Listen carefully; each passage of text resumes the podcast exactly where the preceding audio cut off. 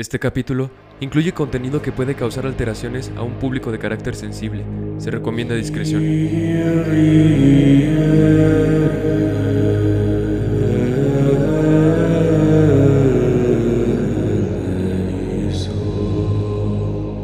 La mujer, nuestra dadora de vida, considerada fuente de sabiduría y fortaleza incomparable, y para muchas culturas un símbolo de devoción a lo largo del tiempo.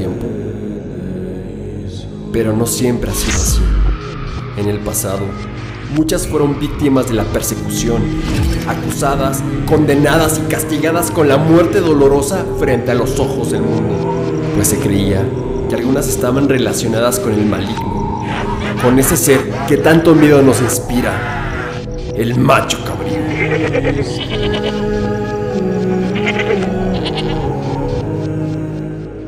La historia les ha llamado brujas, y aunque parezca que estas adoradoras del mal hoy son cosa del pasado, basta con explorar un poco nuestro alrededor para darnos cuenta que en realidad estas mujeres que irradian maldad donde quiera que van, aún habitan en nuestra tierra, esperando solo un momento de debilidad para arrastrarnos al rincón más oscuro del infierno. 911, what's your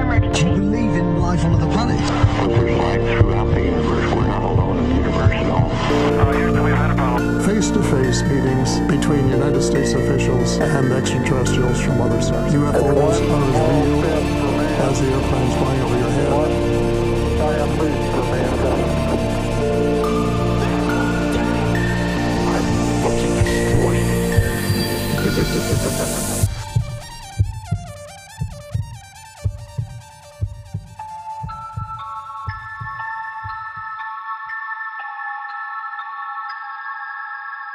Alienators, ¿cómo están? Bienvenidos a este maravilloso programa Alienados Podcast. Nene, ¿cómo te trata la vida? ¿Qué onda, alienados? Espero estén todos muy bien y sigan quedándose en casa al lado de sus seres queridos, disfrutando de este podcast. Fer, muy bien, gracias. Solo que ahora sí estoy un poco preocupado ya que el tema de hoy es bastante oscuro y de cuidado, ya que nos encontramos en Massachusetts. Salem, mejor conocida como la ciudad de las brujas. De hecho, te traje un amuleto de protección por cualquier cosa. ¿Tan preocupado estás? Pues es como todo en la vida. Si hay bien, hay mal. Si hay blanco, hay negro. Si hay luz, hay oscuridad. Tacos y tortas, así como la pizza y las hamburguesas. La comida más rica de este mundo son los tacos y nadie me lo va a poder negar, ¿o no? Sí, claro, así como para las brujas un buen taco de bebé. no seas mamón. Pero al rato les vamos a explicar esta desagradable broma de Ninel. Pero sí, dentro de todo, tienes razón. Si hay bien y luz, hay maldad y oscuridad. Y justamente todo esto gira en torno al tema de hoy y las personas que han adoptado la oscuridad como su forma de vida. Así es, Fer, como se los prometimos alienados, nos encontramos caminando por las calles de la antigua Salem por ahí de 1450. Agárrense porque se viene bastante perturbador y aterrador este tema. Las brujas. Venga de ahí.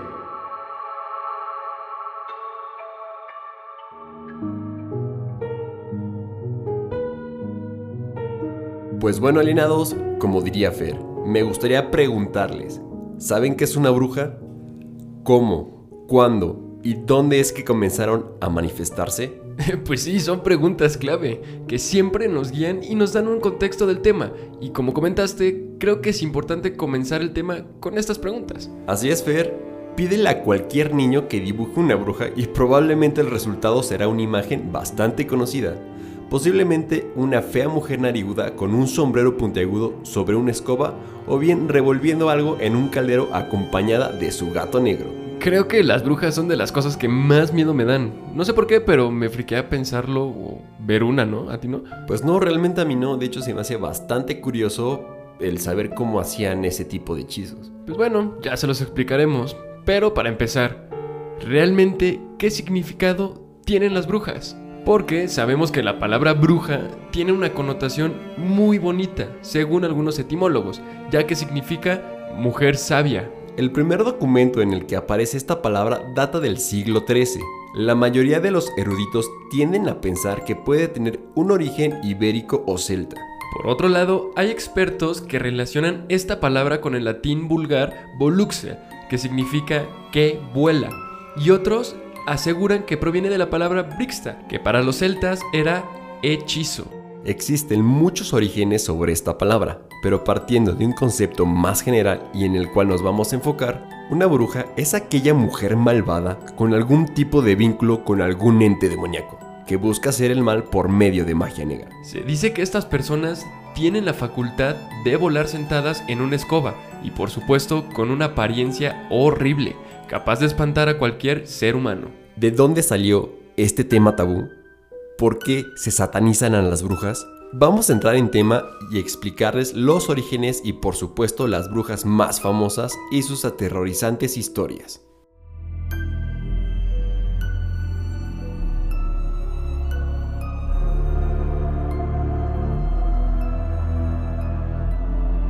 Sabemos que las brujas no siempre fueron satanizadas.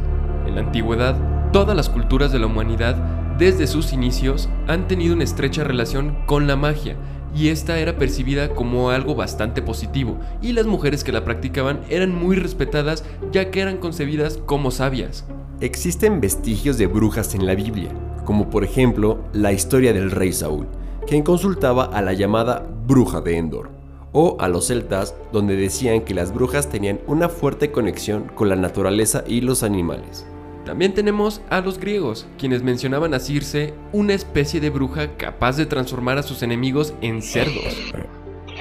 Sin embargo, las religiones comenzaron a cuestionar la práctica de la magia a partir de que esta fue tajantemente prohibida, principalmente en la Biblia en el Antiguo Testamento. Por ejemplo, en el Levítico 19:26 encontramos la frase, no realizaréis adivinación ni magia. Y en el Éxodo 22:17 que establece la pena de muerte para quienes así lo hagan. A los magos no los dejarás vivir.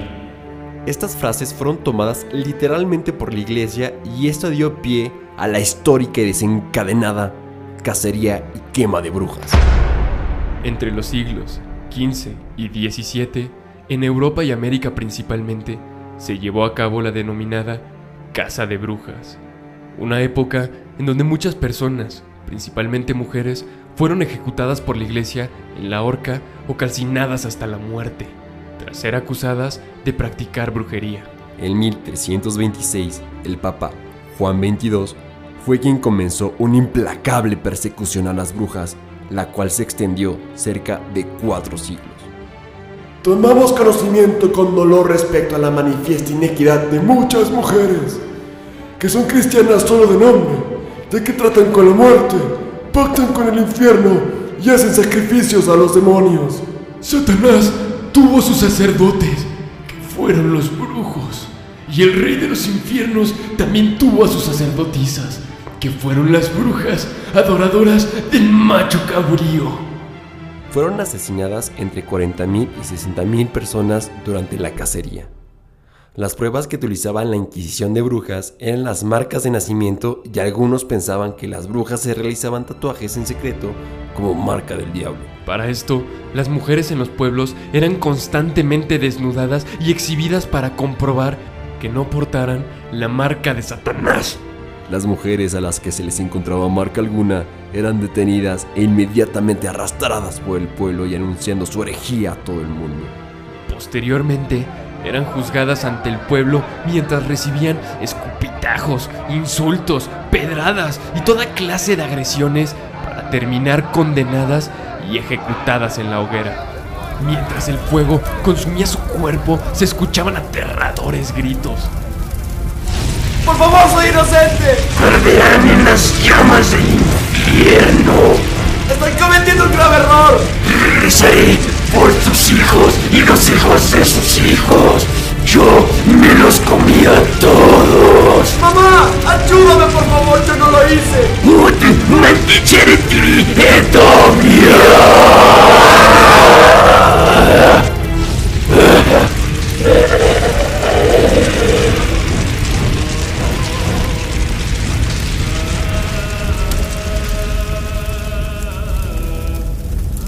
¿Saben por qué las quemaban?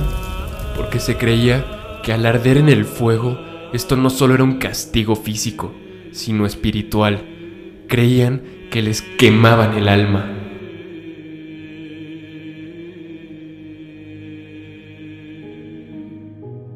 También en esa época se escribió el famoso Maleus Maleficarum o Martillo de las Brujas, en el cual se relata todo lo que se conocía sobre las brujas en aquel entonces. Este libro asegura que la brujería y la hechicería existen. Detalla cómo el demonio y sus seguidores, las brujas y hechiceros, perpetran actos demoníacos. Describe las formas de brujería, hechizos, maldiciones y por supuesto detalla los métodos para detectar, enjuiciar, sentenciar y destruir a las brujas. La cacería de brujas tuvo lugar mayormente en Europa y América entre 1450 y 1750, al final de la Edad Media y al comienzo de la modernidad. Muy bien, Alienators, ya les platicamos un poco de los orígenes de estas mujeres tan poderosas. Nos gustaría pasar a hablar sobre las características de estas temidas brujas y uno que otro fun fact para posteriormente contarles los casos más aterradores.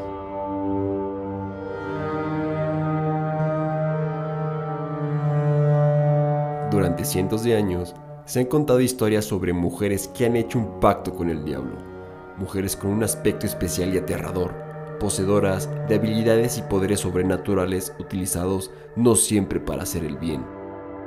Un aspecto muy importante y que hay que resaltar es que para que una bruja sea considerada real, se dice que tiene que tener algún tipo de juramento o contacto con el maligno. Es correcto. De hecho sabemos que para hacer este pacto con el diablo, la bruja tiene que realizar un sacrificio. Normalmente, y para que este tenga efecto tiene que ser un recién nacido. Pero ¿por qué tenían que ser bebés y no adolescentes o adultos? Pues mira Fer y alienados, no sé si han escuchado que un recién nacido es considerado un alma pura. Pero ¿por qué un alma pura? Porque simplemente no hay pecado en ellos al ser tan inocentes. ¿Tú qué crees que le gustaría más al demonio? Pues un alma sin pecado, completamente pura.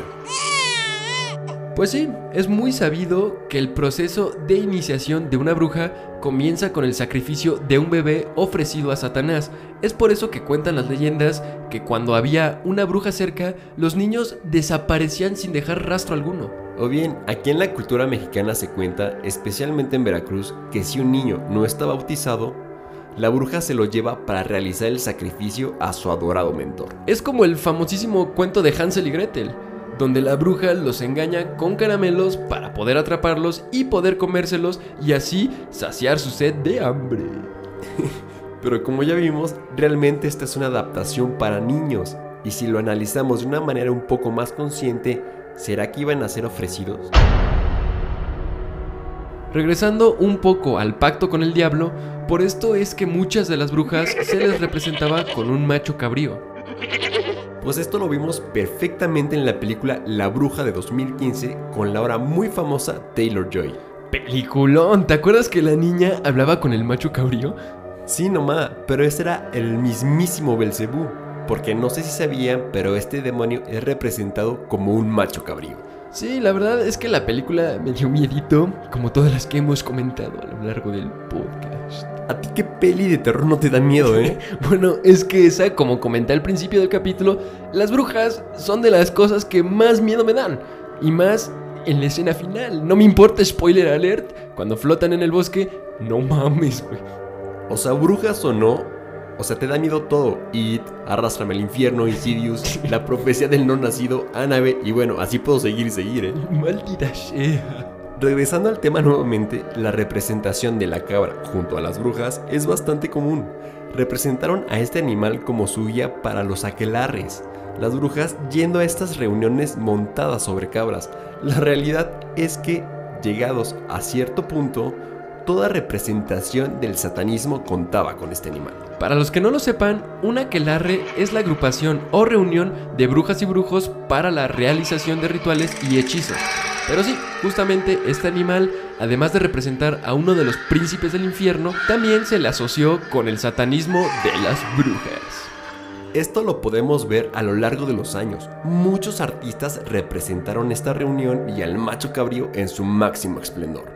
Algunos ejemplos fueron Alberto Durero, Francisco de Goya, Bruegel el Viejo, Franz Franken, Henry Fusileni, Fuseli, ese mero, John William Waterhouse, y si les interesa podemos subirles un apartado en las fotos con sus oscuras obras. ¿Realmente estas mujeres tenían un pacto con el diablo?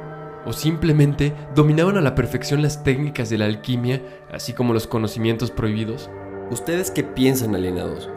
Supongo que todos han escuchado sobre la famosa Hora de las Brujas. A medianoche, durante el solsticio de luna llena, o mejor conocida como luna roja, se cree que aparecen las brujas y son más poderosas las criaturas sobrenaturales como brujas, demonios y fantasmas. También se cree que la magia negra es más poderosa y eficaz. Únicamente y solo a partir de la medianoche hasta las 3 de la mañana, la hora del diablo o la muerte de Cristo, es cuando se dice que las cosas mágicas, diabólicas y sobrenaturales ocurren. Sabemos que esto tiene que ocurrir cuando la luna llega a su punto más alto, no antes, no después. La luna, en este punto, irradia esa luz que supuestamente las llena de un poder infinito, haciéndolas extremadamente peligrosas. Alienators, ¿ustedes han experimentado algún suceso paranormal a estas horas de la noche? Nosotros sí, y si quieren escuchar esas historias, les recomendamos el capítulo de Están entre nosotros. Pero para no dejarlos con la duda, les comentaremos algunas historias que nos han ocurrido con relación a ciertas brujas. Vamos al tema que a muchos les llama la atención y por supuesto uno de los más controversiales. ¿Las brujas volaban? Realmente, después de nuestra larga investigación, nos dimos cuenta de que la famosa historia de las brujas volando sobre escobas tiene un origen y significado mucho más real, pero sumamente perturbador. Sabemos que las brujas eran consumidoras constantes de ciertos alucinógenos creados por ellas, así como se untaban con un palo en el cuerpo plantas medicinales y otras sustancias. Estas sustancias eran utilizadas por ellas, ya que creían que con esto iban a aliviar sus padecimientos como el envejecimiento, su periodo menstrual y malestares generales. Aquí es donde viene lo perturbador. Para que todo esto tuviera un mayor efecto, las brujas se introducían este palo por sus genitales, ya que muchas de ellas confesaron antes de ser juzgadas que al introducir esta sustancia por la vagina tenían un efecto más fuerte y completo. Las evidencias de esto se encuentran en la investigación del caso de Lady Alice, acusada de brujería en el año 1324. En el armario de la dama se encontró un envase de ungüento, con el que aseguraba untaba un palo que luego montaba para pasar el ungüento a sus partes íntimas.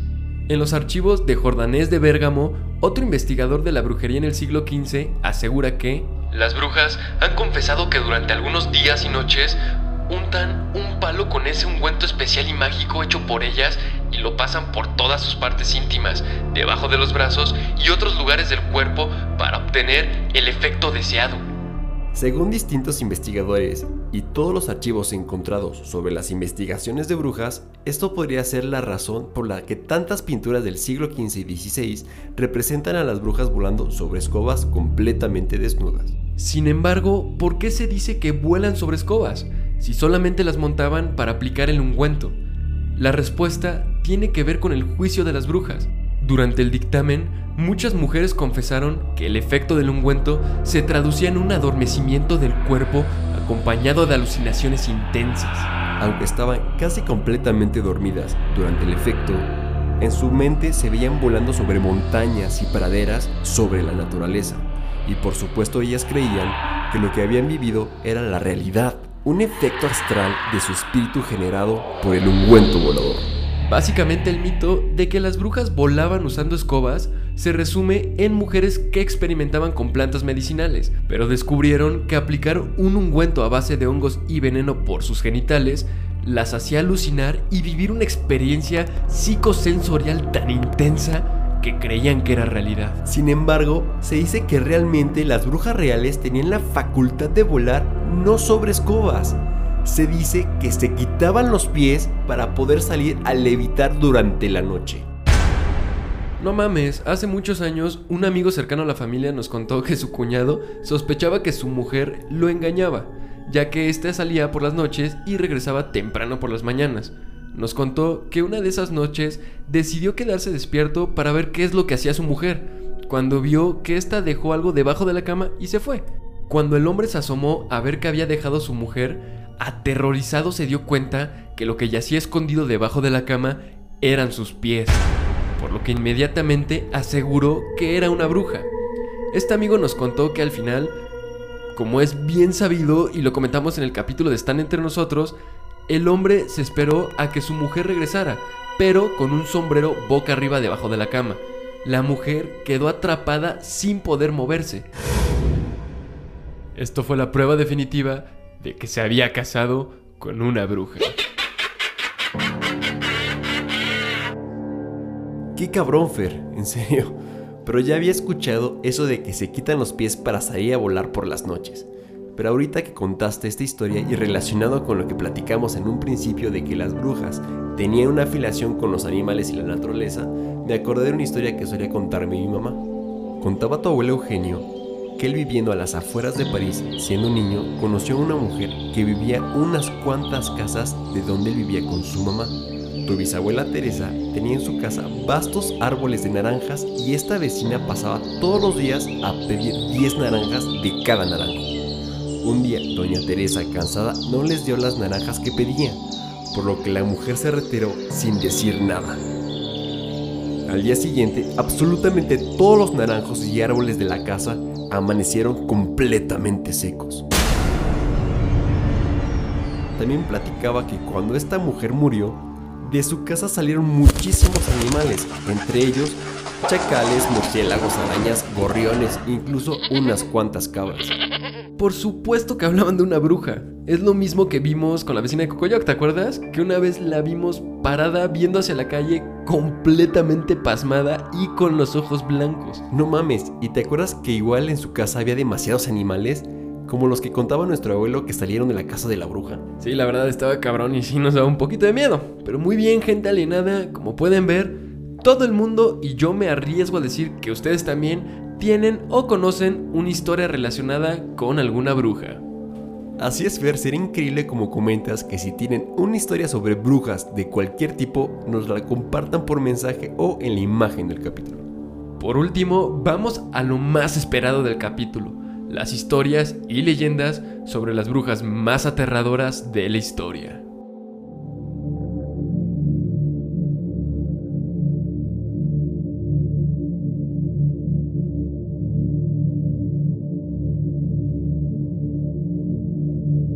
El 1 de marzo de 1692 se iniciaron los trágicos juicios a las mujeres acusadas de brujería en un poblado de Nueva Inglaterra.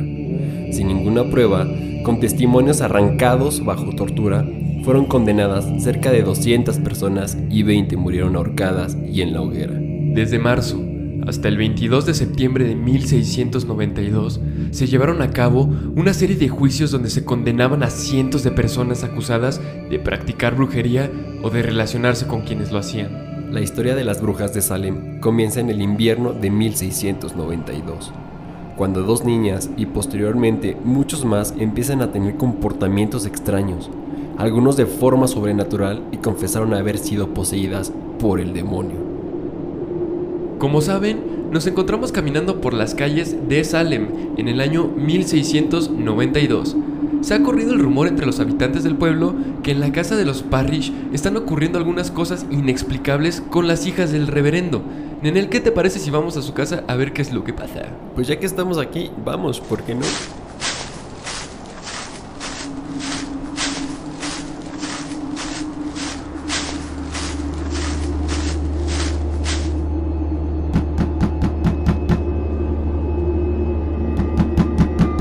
Buenas tardes, ¿se encuentra el reverendo Samuel Parrish?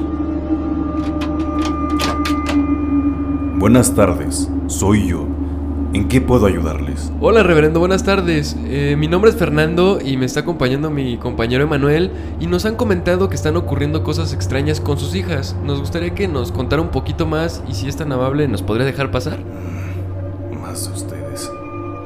Sí, adelante. Sean bienvenidos. Pasen.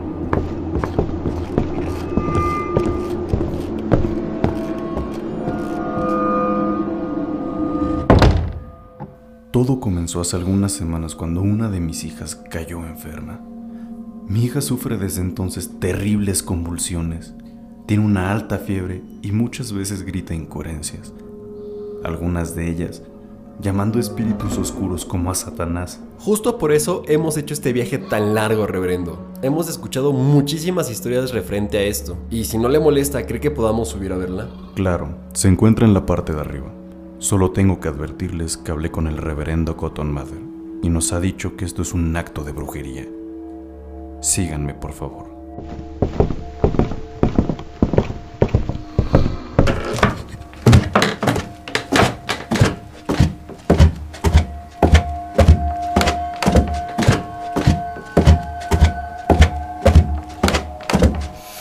No, no inventes, está haciendo muchísimo frío aquí arriba. Uy, ya sé. Es extraño el cambio de temperatura. Seguramente es por lo que le está sucediendo a la pobre niña. Mi hija lleva varios días encerrada en este cuarto debido a que no han parado las manifestaciones. A partir de aquí, tengan cuidado, por favor.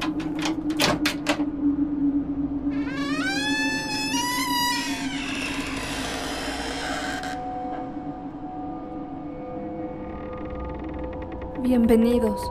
Los estaba esperando. Hija, ¿estás bien? ¿Cómo te sientes? Ayúdame, por favor. La bruja ha vuelto a visitarme. ¿Ya ven? Se los dije. Esto es obra de brujería. ¡Por favor!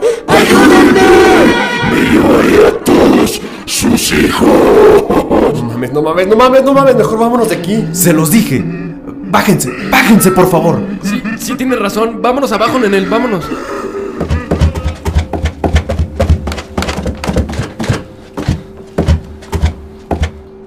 Hija no es la única. ¿Cómo? ¿De qué está hablando? ¿Cómo que no es la única?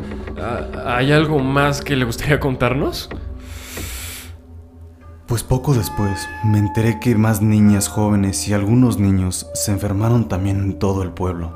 Se quejan constantemente y dicen sentir mordeduras y rasguños en la piel. Algunos mencionan que una entidad con una túnica negra los visita por las noches. ¿Cómo? ¿Cómo que alguien los visita? Sí, las brujas. También los pobres niños y niñas hablan en idiomas que nadie puede entender. Lo único que los padres han logrado descifrar son palabras como Satanás, infierno, arder, alma y una que otra maldición.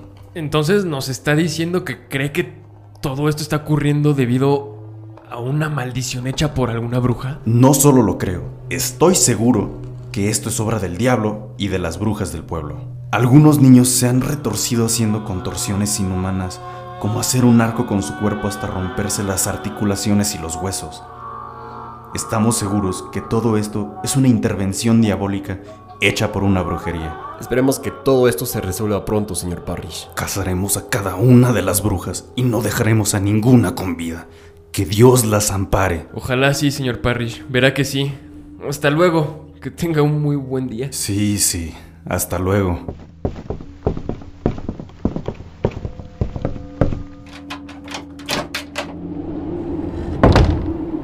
La historia anterior fue basada en hechos reales ocurridos en la casa de los Parrish. Vaya cabrón, qué visita, ¿eh? Estuvo bastante fuerte esa experiencia, ¿no crees? Ya sé. Nunca más. Pero bueno. Sigamos investigando Salem y sigamos con el capítulo. Vamos, pues a ver qué nos encontramos por ahí.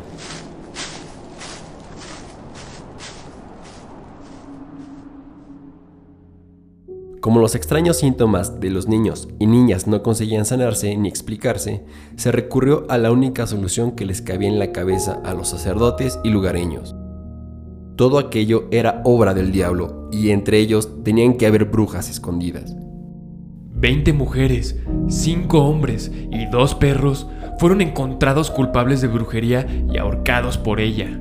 La colonia se sumió en la histeria y la paranoia, con familiares delatando a sus propias esposas, madres e hijas y cientos de personas siendo acusadas, sin pruebas reales, de ser servidoras del diablo. Los últimos asesinatos se dieron el 22 de septiembre y se presentaron como casos ejemplificadores para quienes se atrevieran a cuestionar el orden social y religioso en la sociedad de esa época. Cuatro años después de los juicios de Salem, Los jurados firmaron una confesión de error y suplicaron clemencia. Este hecho marcó un hito de intolerancia en la historia mundial.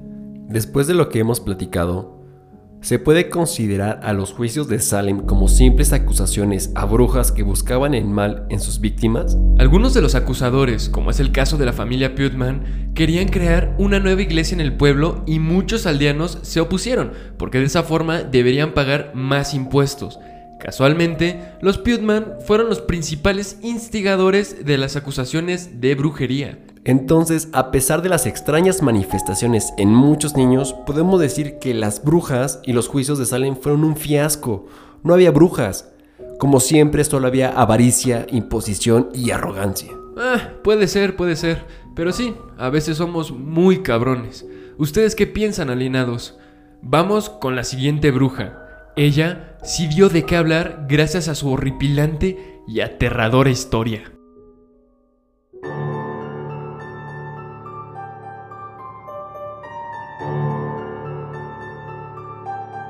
Antiguo pueblo de Blur, 1785.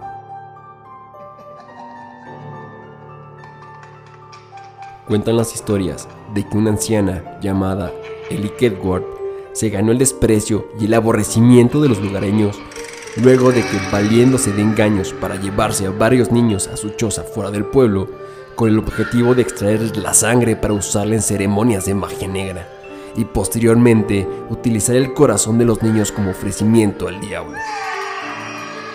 Todo comenzó cuando algunos niños lograron escapar de las garras de Ellie Edward. Cuando los menores relataron lo sucedido a sus padres y les enseñaron las heridas que les había infligido la anciana, los ciudadanos acusaron a Ellie Edward de brujería y de acuerdo con las leyes locales terminaron expulsándola del pueblo. La supuesta bruja fue atada a una carretilla y abandonada a su suerte en medio del profundo bosque de Black Hills durante un invierno especialmente duro. Tiempo después fueron a comprobar si se había logrado el cometido. La malévola anciana había muerto de frío o de inanición, por lo que los habitantes de Blair volvieron a su rutina, en un ambiente de aparente calma. Sin embargo, en noviembre de 1786 ocurrió algo que les dejó la piel helada a los habitantes de Blair. La primera noche que nevó, la hija del magistrado de la ciudad, el mismo que había condenado a la bruja, le dijo a su padre que una anciana la había invitado al bosque.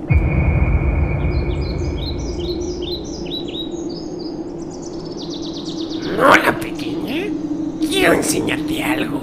¿Me acompañas al bosque? Mis padres me han dicho que no puedo irme con extraños. no te preocupes, niña. Me llamo Ellie Kedward. Y tengo una sorpresa que te va a encantar. Pero tienes que acompañarme. Es que mis padres no me dejan ir al bosque. Dicen que es peligroso. no te preocupes. Nada puede pasarte conmigo. Nada. Mm, no creo. Mis padres me van a regañar. ¡Que me acompañes! ¡O te voy a llevar arrastrando!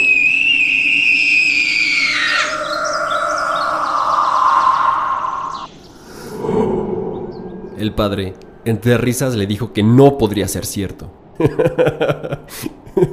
yo vi el cuerpo sin vida de la mujer y yo mismo le prendí fuego al cadáver. El padre le dijo que dejara de inventar tonterías y que por favor dejara de repetir lo que la gente dice y buscara cómo ayudar a su madre en las tareas de la casa. No sabía que sería la última noche que vería a su hija. Al caer la noche, la familia se fue a la cama frente a la ventana. El padre, una vez que estaba listo para dormir, de un soplido, apagó la última vela, dejando el cuarto completamente oscuro. Un instante después, quedó horrorizado por la silueta de una mujer vestida de negro pegada en la ventana. En un parpadear de ojos, se había ido. Asustado, corrió lo más rápido que pudo a ver a su hija esperando lo peor. Efectivamente, la niña había desaparecido. El magistrado solo tenía un pensamiento que no podía arrancar de su cabeza. Ellie Deadwood. Al día siguiente, a primera hora, el magistrado tomó su escopeta para ir a buscar a su hija. Se adentró en el bosque y jamás volvió a ser visto. Cuando finalizó el invierno, casi la mitad de los niños del pueblo y prácticamente todos los acusadores de la presunta bruja habían desaparecido sin dejar el más mínimo rastro. Sospechando de que el Kedward había regresado de la muerte y era la responsable de las desapariciones, y temiendo ser víctimas de la maldición, el resto de los ciudadanos de Blair huyeron aterrorizados del pueblo. Cuando mejoró el tiempo y el invierno había pasado, regresaron, pero con una regla inquebrantable. Juraron no volver a pronunciar jamás el nombre maldito de la bruja. Entre 1940 y 1941, la localidad de Burskettville volvería a ser escenario de otro hecho luctuoso. Siete niños desaparecieron en las inmediaciones del pueblo, lo que generó una exhaustiva búsqueda de las autoridades para dar con el paradero de los menores. Rustin Parr, un ermitaño que vivía en una ruinosa cabaña en las afueras del pueblo, fue el primer sospechoso detenido por la policía. Había sido arrestado en el mercado de Burkittsville mientras gritaba una y otra vez la frase ¡Por fin he terminado! La policía, tras examinar la casa de Parr, descubrió los cadáveres de los siete niños desaparecidos enterrados en siete pequeñas tumbas situadas detrás de la vivienda. Al exhumar los cadáveres, los agentes descubrieron que varios de los cuerpos de los niños estaban destripados y habían formado parte, al parecer, de un ritual satánico. Parr fue acusado de inmediato por los crímenes de los menores, condenado a la horca y ejecutado. Antes de morir, se justificó a sí mismo asegurando que una voz en su mente, la de una malvada anciana, le había ordenado matar a los niños. Esta leyenda rural americana escribía su último capítulo conocido en 1994, después de que Heather Donahue, Joshua Leonard y Michael Williams, tres estudiantes de la Universidad de Montgomery, decidieran realizar un documental gráfico en Burkittsville sobre Ellie Edward, la famosa bruja de Blair. Los jóvenes, tras interrogar a los habitantes del pueblo, localizaron a Mary Brown, una anciana demente que afirmaba haber visto a la bruja cerca del riachuelo de Tapey East. Según Brown, la bruja de Blair era un ser femenino y repulsivo que también tenía rasgos animales y grandes cotas de pelo a lo largo de los brazos y piernas. Los estudiantes, tras adentrarse en el bosque de Black Hills, con el objetivo de encontrar a la supuesta bruja en la zona de Coffin Rock, no volvieron a ser vistos. La policía solo encontró el coche de Joshua Leonard estacionado en la carretera de Black Rock. Semanas después, los tres estudiantes serían declarados oficialmente desaparecidos. Al año siguiente, un estudiante de antropología que realizaba una excursión encontró enterrada bajo una vieja cabaña una mochila que contenía latas de película, cintas DAT, videocassettes, una cámara de video, el cuaderno de notas de Heather Donahue y una cámara CP16. Después de analizar las pruebas, la policía confirmaría que todos estos artículos pertenecían a los tres estudiantes desaparecidos. En los videos se ve toda la investigación de los tres jóvenes. Lo perturbador se encontraba en el último de ellos. En los últimos minutos, los agentes pudieron escuchar una voz aterradora en el fondo y cómo la cámara se cae al suelo, grabando la cabaña donde tiempo después fue encontrada.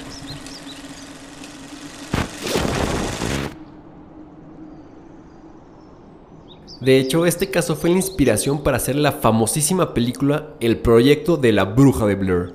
Esta película de 80 minutos sirvió para dar a conocer una leyenda que para algunos habitantes del pueblo de Burkittsville, la antigua aldea de Blair, fue una inquietante y maldita realidad. Muy bien, gente alienada, vamos con la última bruja, que a mi parecer es la más aterradora.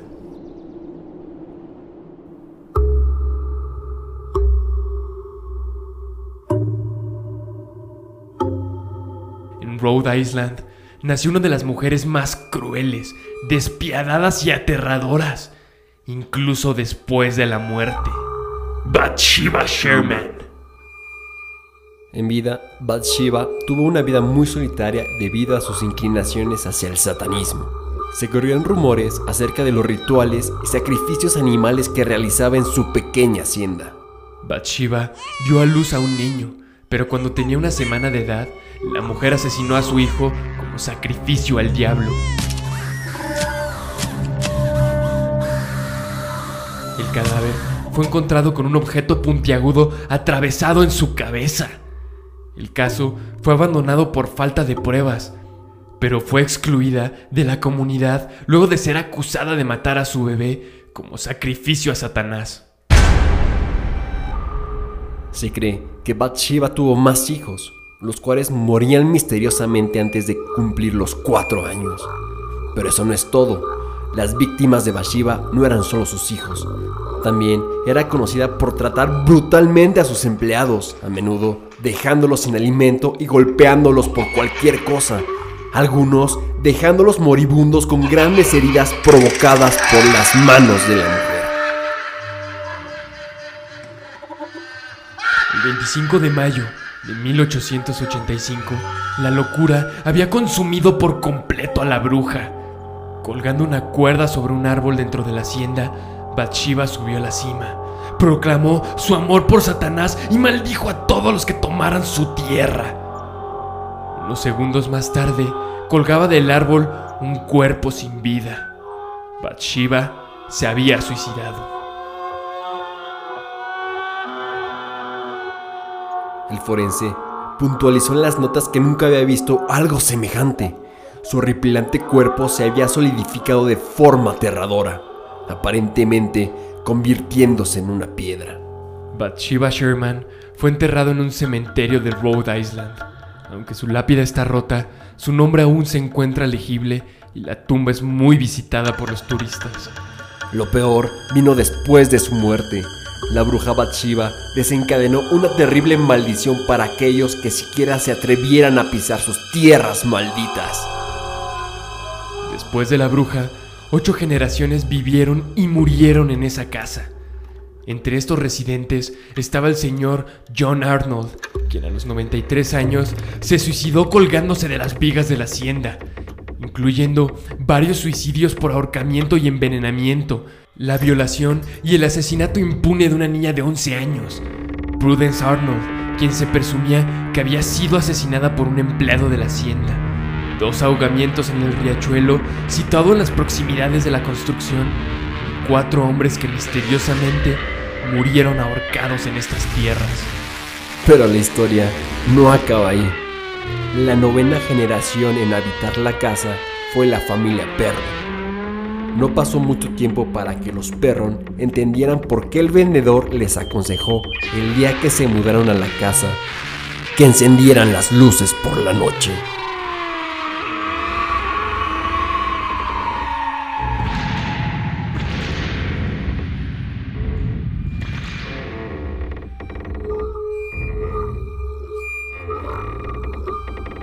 Bathsheba fue una criatura despreciable y repugnante.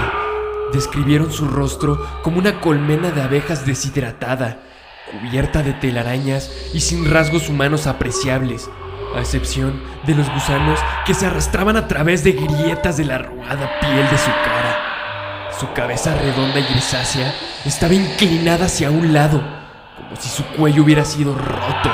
Un hedor llenaba la habitación cuando se hacía presente. Un artículo publicado en agosto de 1977 en el periódico local describió la aparición de Bathsheba. La señora Perron dice que despertó una mañana antes del amanecer y se encontró con un fantasma al lado de su cama.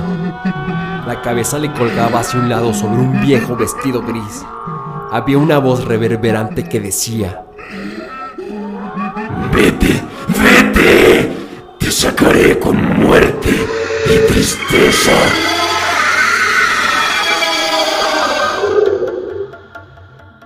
Conforme el tiempo pasó, los ataques se empeoraron. Por ejemplo, un día Caroline estaba acostada sobre el sofá cuando sintió un fuerte dolor en la pantorrilla.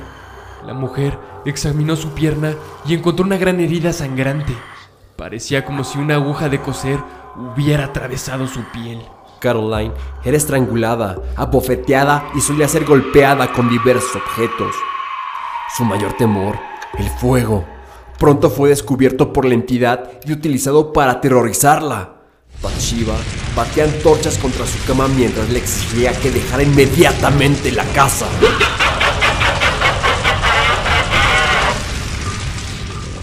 Luego de las frustradas amenazas hacia Caroline para que saliera de la casa, Bathsheba tomó un camino diferente e intentó invadir el cuerpo de Caroline. Creyendo que la mujer había sido poseída, los perros decidieron llamar a los investigadores paranormales Ed y Lorraine Warren. Desafortunadamente sabemos que los Warren no eran lo que decían. Entre fraudes y casos inconclusos tampoco pudieron ayudar a los perros. Creo que sería excelente regresar a la casa de los Warren para hacer un capítulo únicamente de ellos con sus casos más famosos y por supuesto por qué se dice que son un fraude. ¿Cómo ves, Fer? Y me parece muy buena idea. Sí he escuchado que no son lo que se dice, pero bueno, sigamos. La hija, Andrea Perron, recordó la noche que se produjo el supuesto exorcismo de los Warren hacia la mamá, Caroline. La noche en que pensé que vería morir a mi madre la noche más terrible de todas. Ella habló con una voz que nunca habíamos escuchado antes y con una fuerza que no es de este mundo. Saltó a seis metros de distancia hacia otra habitación. Desafortunadamente, la verdadera historia de la familia Perron no terminó bien. Los Warren no tuvieron éxito librando a la familia Perron de su tormento infernal.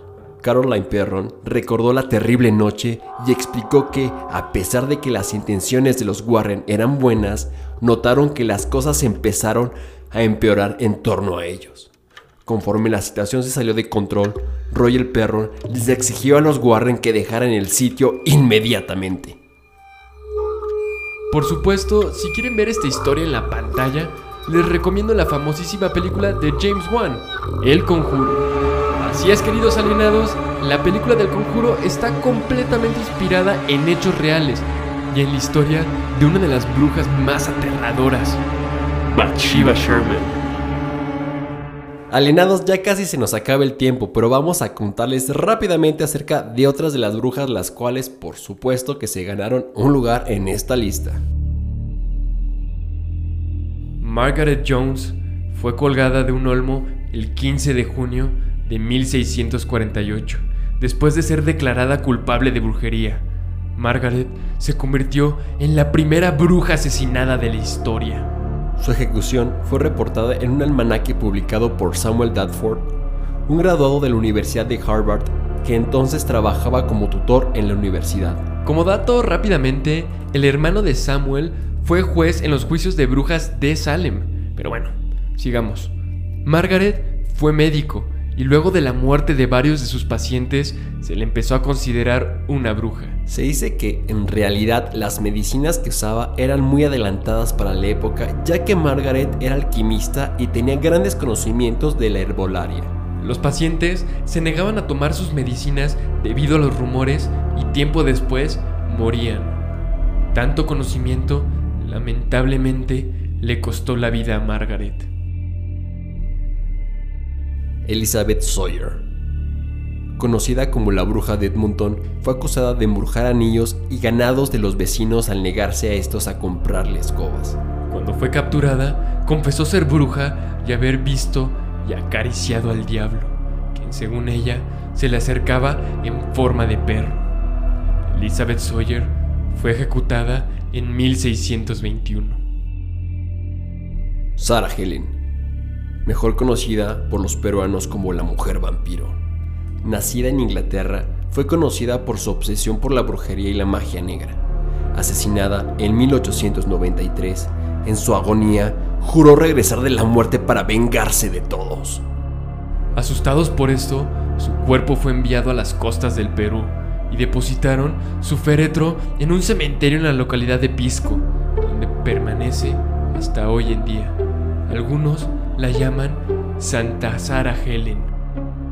Dominica la Coja, española acusada de pactar con el diablo, hacer brebajes, asesina niños y muchos otros crímenes que escandalizaron a la sociedad de su época. Se le hizo un juicio civil y tras torturarla y hacerle confesar numerosos delitos, fue ejecutada en la horca en el año de 1535.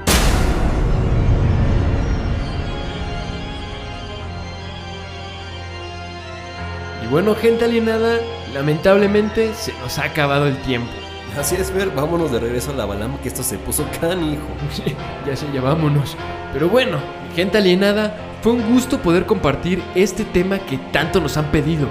Como pueden darse cuenta, no todas las mujeres ejecutadas fueron culpables, pero algunas otras se dejaron arrastrar por las garras del demonio. Alienados, gracias a todos los que se tomaron un poco de su tiempo para escucharnos y no olviden seguirnos en nuestras redes sociales como arroba alienadospodcast, en nuestra página de Facebook e Instagram para que puedan ver las fotos que vamos a subir.